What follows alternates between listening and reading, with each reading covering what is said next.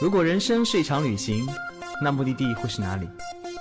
你可以选择带着疑问留在原地，也可以有多远浪多远。本节目由全宇宙最会玩的稻草人旅行推出，我们有超奇葩的年龄限制，只做年轻人的小团队旅行，坚持路线原创，百分之八十五以上的队员来自于朋友推荐。关注稻草人旅行，和我们一起出发，爱上这个世界。欢迎收听最新的一期《有多远浪多远》，我是道哥。哇，每逢春节胖 N 斤，哈哈！哎呀，道哥继续胖着营业啊！这期节目我们聊一个大家耳熟能详的网红城市，那个城市就是道哥没有去过的长沙。这里有悠久的历史文化，也有丰富的美食跟娱乐基因，就是一个特别适合吃喝玩乐的地方。道哥可是看着湖南卫视综艺长大的，什么《快乐大本营》啊，《天天向上》啊，还有当当年的什么《快乐女生男生》，哎，我还参加过《快乐男生》啊，这个历史就不讲了。还有网红的小龙虾以及茶颜悦色，这些都是这个城市自带的标签跟符号。可以说呢，长沙作为一个典型的网红城市，网上各种攻略哦应有尽有。但我们抛开网红标签，我们应该用怎样更当地的方式感受这座城市呢？所以今天道哥请来了两位土生土长的长沙本地人，铁哥和小倩，来跟大家聊聊天。大家好，我是铁哥，我是刚刚从一名稻草人领队转身为产品汪的一个长沙土著哈，然后以前在长沙生活和工作了有将近三十年的时间。稻草人 Really？你工作了三十年？你看上去就二十工作和生活哦，这样子哦，我 看上去你就二十岁的样子，真的是 我们节目是互相吹捧的。然后在成为一名稻草人的领队和产品汪之前呢，我本身是做餐饮策划和餐饮咨询管理的，所以对长沙的餐饮茶颜悦色吗？对茶颜悦色曾经差一点成了我的雇主，嗯，在他的创业初期。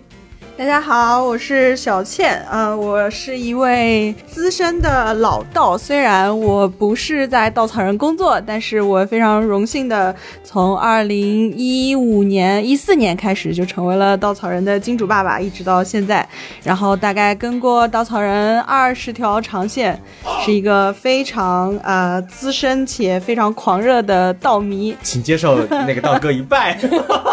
谢谢谢谢谢谢。然后呃，我也是土生土长的长沙人，然后之前一直在长沙长大，然后到处呃在长沙吃吃喝喝找店子。呃，虽然我已经离开长沙有一段时间了，但是目前我长沙的朋友们，他们需要出去吃饭什么，他们也都找我问店子，所以今天可以好好的跟大家聊一聊长沙有什么好吃的，以及一些不被大众所知晓的呃一些迷人的小店。哦，听说那个小倩是铁哥的介绍进稻草人的领路人。对的，对的，对的，哇，这个你是怎么想不开把他推荐进稻草这个深渊的？这是一段特别神奇的缘分，就是之前因为我一直在跟稻草人出去玩儿，然后国内线、国际线一直在跟，然后呃一直在发朋友圈儿，然后不断的有人问我说：“哇，你这是一个什么团队？这么有趣，这么深度，然后这么对吧？好找对象。”然后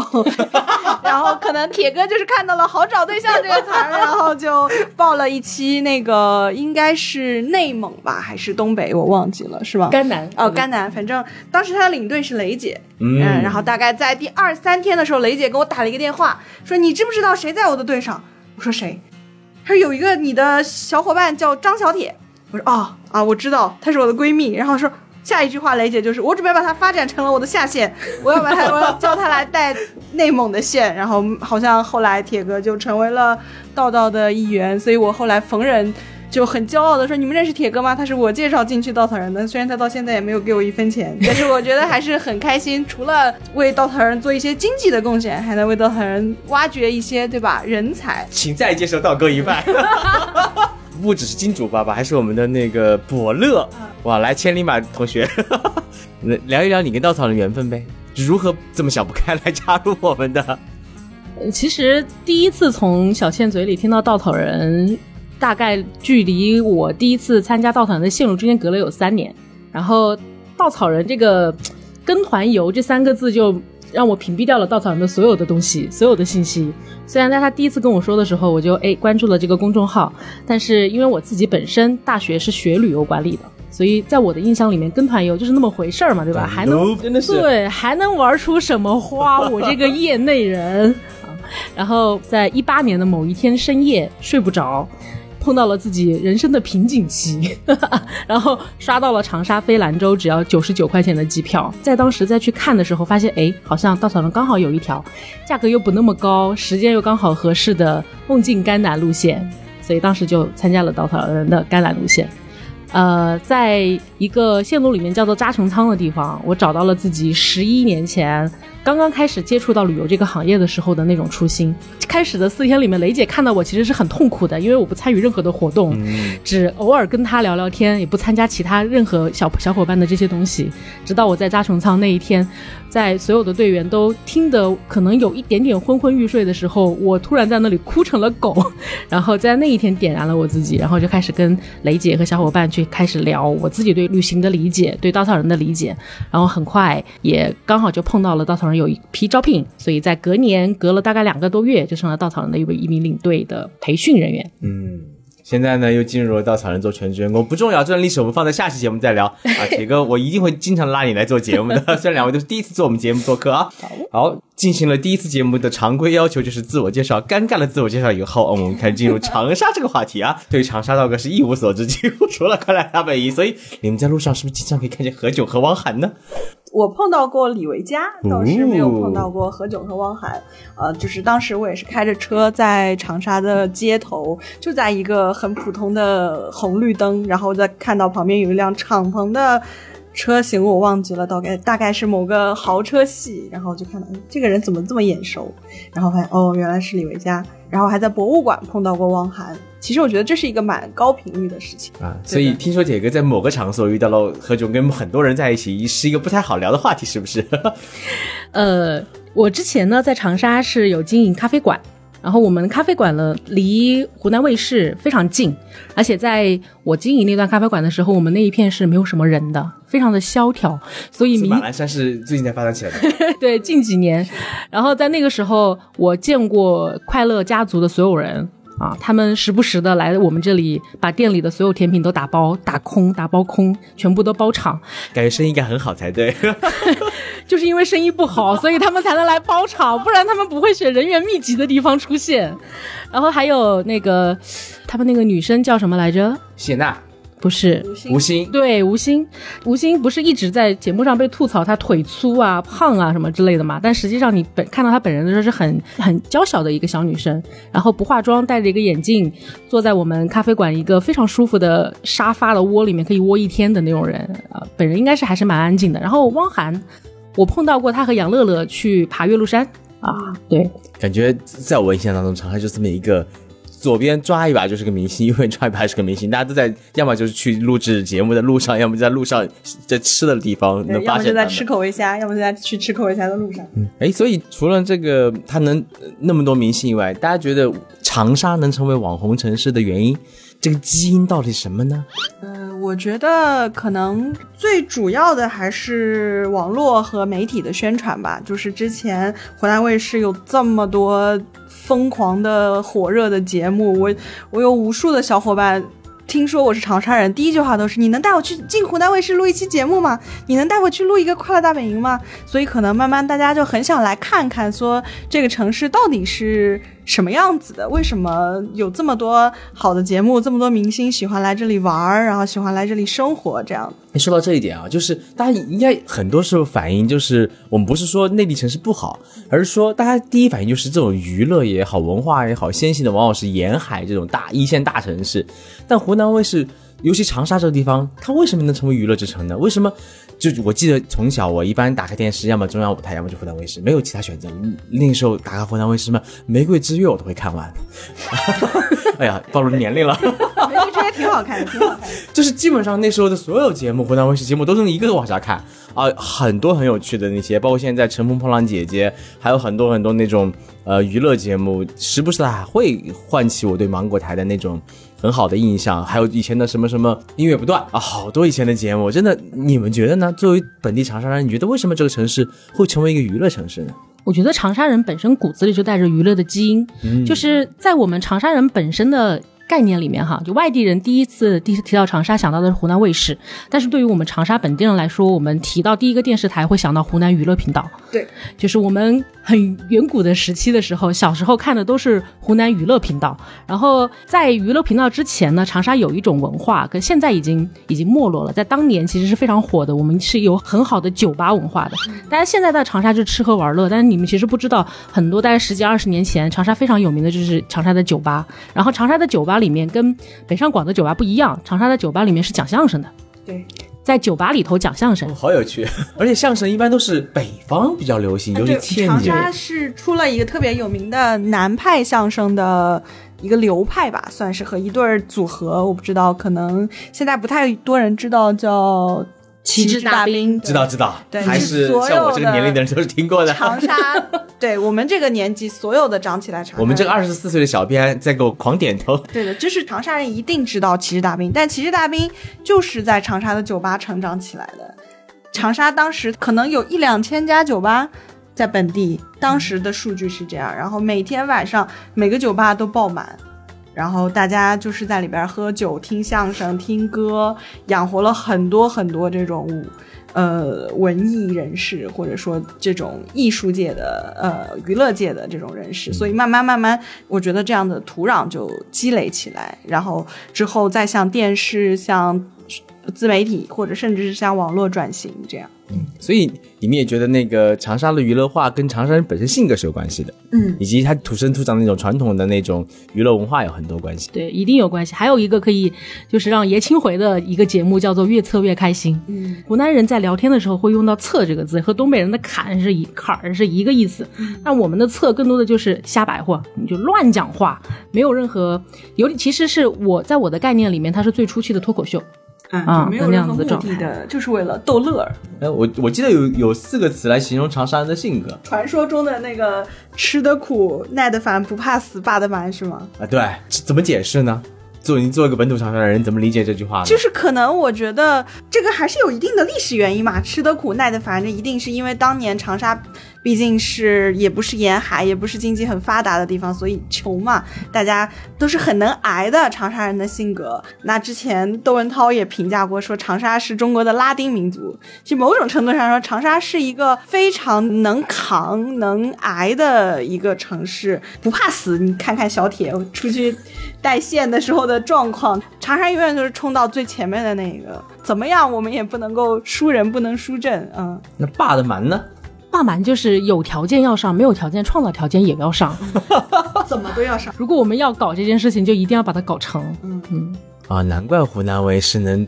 把娱乐做的那么的不一样。我我原来有一个呃好朋友，大高中同学，他在大学毕业以后就是在《天天向上》做副导演的，然后他所负责的那一趴就是要给所有的来宾去租衣服。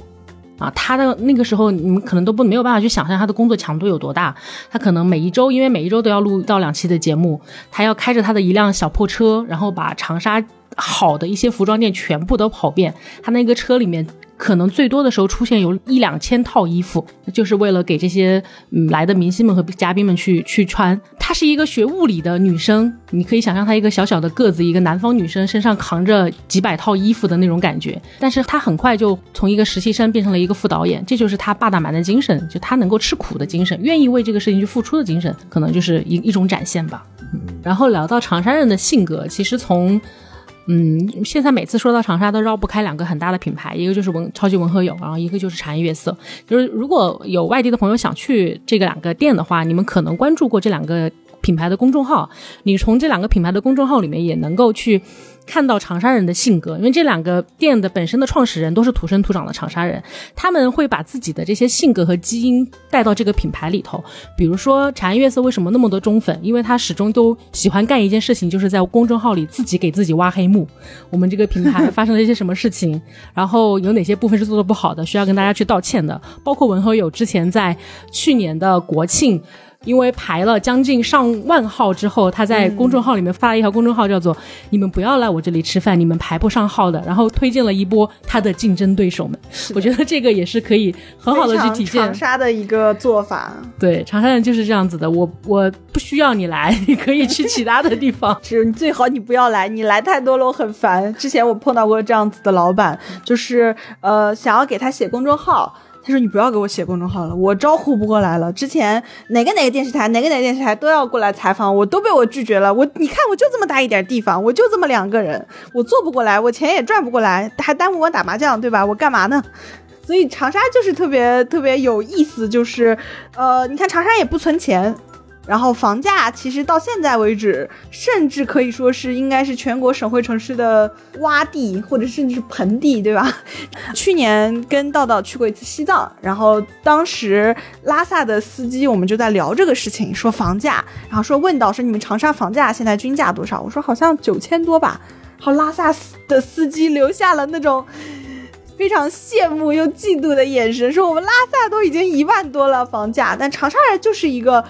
也不存钱，然后房子也不需要花很多钱，然后剩下的钱干什么呢？就是吃玩儿，嗯，吃喝和乐。嗯，拉萨毕竟还是一个著名城市，而且是个省会。我告诉你，甘肃甘肃天水的房价都比长沙高。我有好朋友在北京工作了十年，然后他在在北京工作十年找不到任何的就是安全感。当他来回到长沙之后，两年就能够，也就是正常工资嘛，也没有说是特别高的工资。但是在长沙两年多不到三年，他就可以付一个自己的首付，一个小小的一室一厅。但是这个小小的一室一厅就是可以你在这个城市的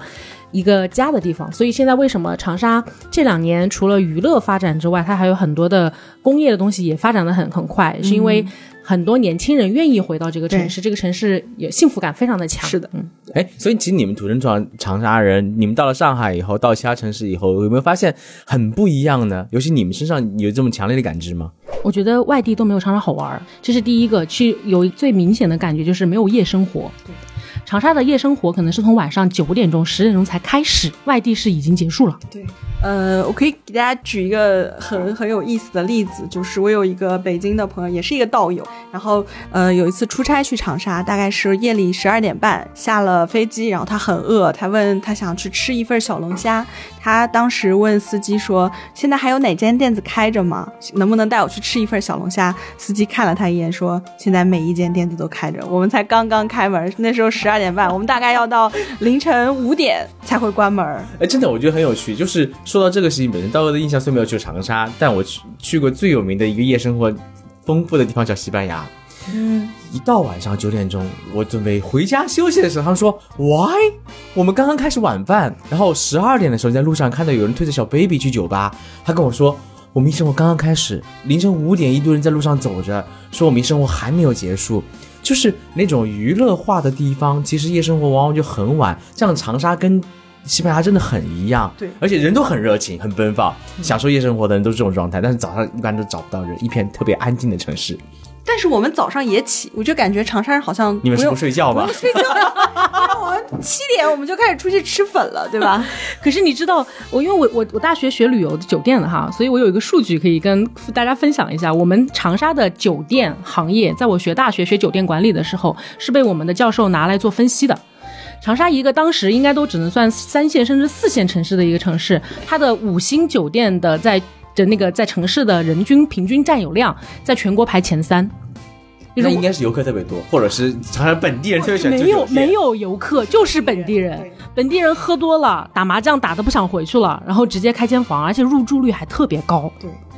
哦，真的很有趣。那有丰富的娱乐基因，有这种火辣热情的性格，以及丰富的夜生活，难怪长沙会成为这样的网红城市。但我相信，成为网红城市，除了这些以外，一定有更多更多的。原因，比如说，呃，今年的随心飞让大家从上海、从北京去往长沙非常方便。其次就是那些非常有名的吃喝乐的地方，对不对？刚刚两位跟我分享了是长沙只有吃喝乐没有玩的，为什么？你觉得没有玩？不能去什么橘子洲头吗？像橘子洲头和马栏山这个地方，其实橘子洲头对长在长沙的眼里就是一个散步的地方，它谈不上是景点。对我觉得在我的概念里面，从小生活在长沙这个城市，让我最有幸福感的地方是它有一条穿城而过的江，然后有一座不需要你很努力就能爬上去的山，一个是岳麓山，一个是湘江。对，所以这两个地方是长沙人，呃，我们自己去散步、去休闲出现频率最高的。嗯当我今天想要去放个风了，我就去岳麓山爬个山。这个山你努努力的话，一个小时就能完成上下十分。钟吧，嗯，对，然后很轻松，山顶上几乎就可以俯瞰整个长沙，很舒服。嗯啊，有我最喜我自己最喜欢的就是爬到山顶，找一个傍晚的时候，夏天的傍晚，太阳快落山了，找个山顶，找个一个舒服的地方坐下，然后看着这个城市慢慢的灯火通明，是一件很幸福的事情。然后湘江呢，除了有湘江风光带，然后还有一个橘子洲头。这两个地方都是，呃，长沙人非常热衷于去散步、去郊游。如果你到了春天，马上要春暖花开了，你就会发现橘子洲头的草坪上就会有各种带着野餐垫去去去郊游的各个年龄层次的人，然后后面跟着一屁股各种赶他们出草坪的保安大叔们，所以那个那个蛮有意思的。对，然后天气再热一点，你就会看到沿江有一条非常亮丽的风景线，就是一排全都是躺椅，然后每一个躺椅上面都有一个叔叔或者是一个阿姨，然后端着一杯非常浓稠的绿茶，然后吹着江风，听着收音机或者是功放里边的那些音乐，然后一躺就是一个晚上，非常的舒服，非常的闲适，嗯。而且长沙的那种躺椅和其他像成都这种城市还不一样，我们可以把躺椅支在任何地方。对，对哪怕是一个马路的转角的一片小绿地，也会有叔叔阿姨拿着躺椅在那边放风，或者是享受日光浴。对，而且这两年我们还会，就是还经常会看到，就是躺椅上的人年龄层次越来越低。哎，对对对对对，然后就会看到很多小年轻也躺在上面，开始接过了这个呃长沙的精髓的这一棒，然后开始享受这样子的生活。那所以你们刚刚也讲了，除了吃跟喝，几乎没有什么可以玩的。那你们什么时候发现它成为一个网红城市的呢？突然有一天去哪里吃饭都要排队了。对，在去年，就像刚刚道哥说的，大概是在随心飞刚刚火起来的时候，突然一下发现长沙排不上队了，吃早饭、吃午饭，甚至喝一杯咖啡都排不上队了的时候，我们发现啊，长沙真的是火了。嗯，因为我跟小千就是在一家咖啡馆认识的，所以我们有一家经常会一起约着去的咖啡馆。这个咖啡馆也现在的老板也是我们很好的朋友。嗯，他他的咖啡馆有差不多两年的时间都在生死线上挣扎，但是这么说来，你的咖啡馆是 这个现在也就火了。就是他在挣扎的过程中，突然隔了就是我带完一个月的队回去，刚好小倩在长沙，我们再约一波的时候就发现，哎，没有地方坐了，喝一杯咖啡要等四十分钟了。那你觉得，当这个城市成了一个大家都想赶着去度个周末、吃吃喝喝的地方以后，对你当地人生活有什么影响？对当地性格有什么影响吗？我觉得长沙人的心真的挺大的，就是比如说有很多的城市，呃，他当成为网红城市之后，他会觉得哎好烦啊，为什么有这么多外地人在这里？但长沙人就是喜欢爱热闹，他还我们还处于一种，哎，长沙什么时候火起来了？好好神奇哦！好热闹啊！对哦，外地人都去这个地方，那我也去看看吧。对，我 还是属于这种很凑热闹。对，这种凑的凑凑热闹的状态，可能在长沙的眼里不太一样。更多。从一种网红城市以后，就政府使命劝退当地人，啊，不要跟游客讲地方，把地方让给游客。所以长沙人是要凑热闹，对吧？长沙人，我凭什么让给游客？是是是大家一起看谁排得过谁。对，那既然已经成为网红城，大家知道，其实网红有时候是一个标签，标签有时候有正与反嘛。那个人越来越多，帮助当地经济发展，可能就是所有的人去同一个地方，可能所有的攻略都一样，也是导致于某些店那个非常非常热门。然后我们看待这种网红的地方以后，尤其是对当地人来说，我们怎么去寻找到那些不是那么有名的那些真正值得像你们才会去到的地方，推荐给更多人？哎呀，我们要小声推荐，不要让更多人听到，对不对？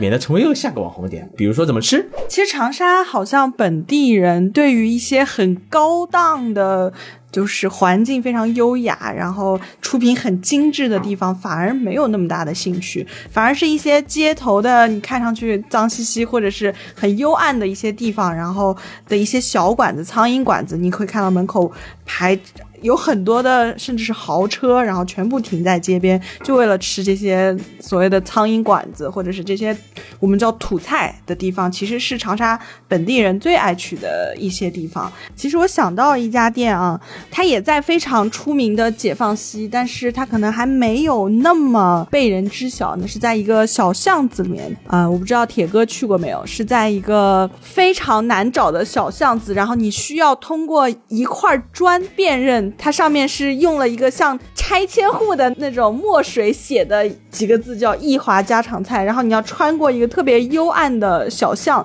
才能进到那个餐厅里面。那是一家我觉得本地人也会常去的特别好吃的一家家菜馆。它还有一个重点是，它是一个本地人都找不到的家菜馆。对，特别难找，但是特别好吃。如果大家有缘分可以找到这家馆子的话，我觉得可以去试一下，叫益华家菜馆。但是去了之后呢，你就不要听信店家或者是点评上的说法，说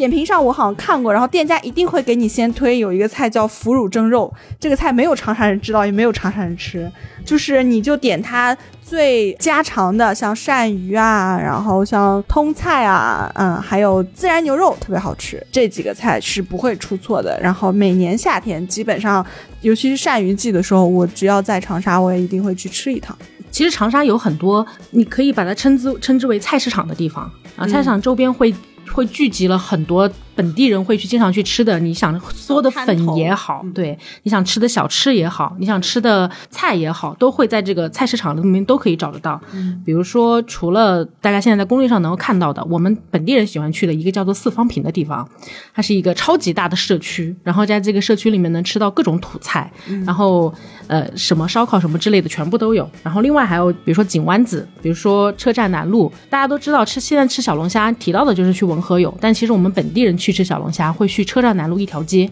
那条街上全部都是宵夜和小龙虾，而且每一家的味道都不一样，但是每一家的味道也都不错。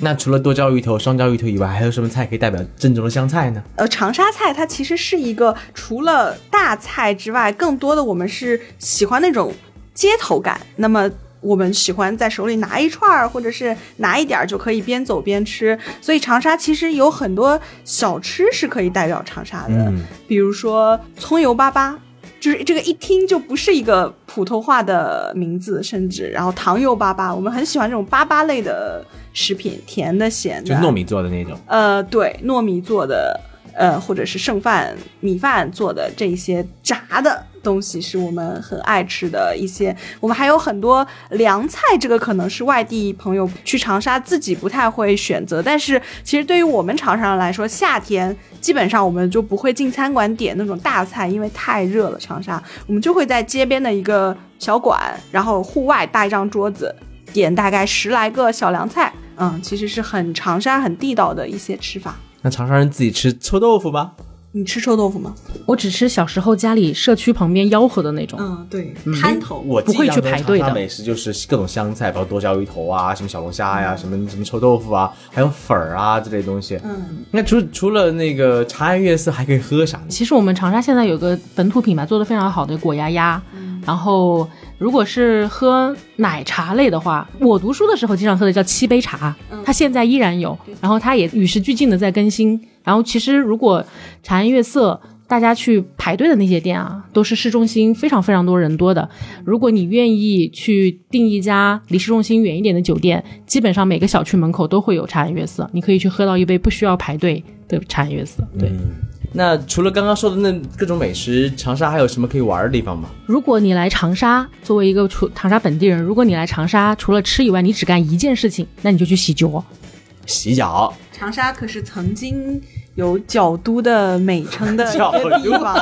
对我们长沙是。哇，有香港脚，还有长沙脚。对我们长沙曾经是号称角都的一座城市，就是可能对于你们来说，对长沙的印象就是你每个转角都能遇见一个口味虾，或者是一个茶颜悦色，这是可能对于一个游客对于长沙的印象。对于我们来说，就是每一个转角都有一间洗脚店，而且长沙的洗脚店很有意思，它像是一个像是东北的浴场一样，它虽然只是一个。按摩，但是你进去之后，它会给你上汤，会给你上酸奶，会给你上新鲜水果，你甚至可以在里边吃一顿自助餐。的同时，然后你可以享受一个小时的足底按摩。然后这是我们每一个长沙人回长沙，除了嗦粉之外，除了吃之外，如果你要干的第一件事，一定是去约一个洗脚。然后其实我会想到，突然想到一个东西，就是对于长沙人来讲，任何一件事情最终都可以落在吃这个事情上。嗯比如说洗脚，然后我们本身约的是洗脚，但是你在洗脚的过程中，你就会聊到，哎，这家店的。某个东西特别的好吃，然后最后就变成了我来这里洗脚只是其次，我想要吃这个东西。曾经有一家很有名的 KTV，然后每次我们约到那里去呢，都不是为了去唱歌，他们家的酸辣粉极其好吃。对，然后长沙在我的印象里面还有一家非常有名的，在江边的一家酒吧。啊，它外观做的就像欧式，非常漂亮，打灯光打得非常好。然后我是一个不喝酒的人，我第一次进去呢，那里是因为我的朋友说我要带你去见识一个地方，他把我带到那个酒吧里以后，让我吃到了我目前为止在长沙觉得排行在第二的烧烤。所以在长沙人的眼里，任何一件事情最终的落地都是可以在吃上酒。吧里面吃烧烤，有 对，而且他们的烧烤做的非常好吃。你能想象长沙是一个可以把 KTV、然后浴场、然后洗脚城全部都做成自助餐厅的感觉吗？就是任何一家娱乐场所在长沙，如果你没有你拿得出手的那么一两样好吃的小吃也好，或者是好吃的一个小点心也好，你是很难在长沙立足的。如果你只是上一些包装的东西，所以对于长沙来说，任何一个娱乐的地方也一定有吃的基点。嗯嗯，然后刚刚不是还我们提到了长沙另外一种，不管是年轻人还是中年人还是老年人都特别喜欢的娱乐方式，叫做打麻将。对然后长沙的麻将馆呢，一般都是私人家里开的那种小小的棋牌室，它也会每个小的棋牌室都会隐藏着一个叫做盖码饭的技能、盖浇饭的技能。然后这里的老板娘炒出来的菜可以可以比拟任何一家私房菜。可能这一次打麻将，大家的输赢都不及这一桌饭钱，就是这样子的一个体验。刚刚道哥问到长沙有什么好玩的景点，其实我发自内心的想跟大家所有人讲一下，就是长沙最著名的景点就是超级文和友。注意，它是个景点，它不是个吃饭的地方。对对，它是去拍照打卡的地方。而且当大家在纠结他已经排到了两千号人，我还要不要排排队的时候，很明确的告诉你们，不需要排队。你们如果只是进去参观，然后不吃饭的话，是不需要排队的。对，你就直接进就好了，不要被套路了。对，直接进，然后在里面找到一个举着小红旗的他们的饭店里面的导游，他会带你去讲解整个一楼到六楼的布局，然后哪些地方是长沙人小时候玩过的地方。他真的把长沙很多人小时候的记忆融到了里头，但是他真的不是一个呃适合去花几个小时排队然后去吃饭的地方。首首先是我们本地人是一定不会去那儿吃饭的。呃，不，他在当年还不需要排队的时候，我还是 我们还是会去吃的。但是在后来，实在是我们觉得就是我们也热情好客，对吧？这么多外地朋友都还没有排上，我们就让出来吧。我们还是去一些更冷门一点的小馆子。其实长沙有一种好像有一种精神，就是说，如如果我们觉得一家宝藏的小店它没有生意那么好的时候，我们就会去帮衬一下，希望它可以长久的生存下去。那么我们就会去找周边。呃，一些更本土的小馆子，像其实文鹤友也在做这件事情，就是把一些长沙的老牌的那些小店子全部都聚起来，把他们的品牌重新做起来。其实我觉得也是呃蛮好的一个一个体验。所以就像铁哥说的，就去拍拍照，然后打打卡，告诉大家我来过了文鹤友，然后你就可以转身去那些不用排队的宝藏小店了。所以长沙人把娱乐真的是玩出花了，而且其实吃跟娱乐是永远绑在一起的。我真的听完两位为土生土长长沙人聊起长沙，道哥恨不得，哎呀，我的今年的随心费还没有用过，嗯，看看我的三四月份是不是有档期去一趟长沙吃吃喝喝，真的是一座天性如火的。刚刚所讲的是拉丁城市，也是娱乐之城，也是辣的很火辣的一个热爱美食、热爱洗脚的这么一座城市。然后就吃得苦、耐得烦、不怕死、霸得蛮，我觉得这些刻在长沙人骨子里的生活哲学，让他们活出了属于自己非常独特的那种姿态。也希望听众朋友们有一天也去长沙，去除了吃喝玩乐以外，走进大街小巷，去跟当地人多聊聊天，去感受这种天性乐观、天生娱乐至死的那种，呃，撩起袖子就干，而且不怕苦的精神。好了，再次感谢两位做客我们的节目，谢谢大家收听。喜欢这期节目，小伙伴记得积极点赞、留言以及转发。更多关于这座城市的想法，也可以留言分享。我们下期节目再见。谢谢，谢谢大家，再见。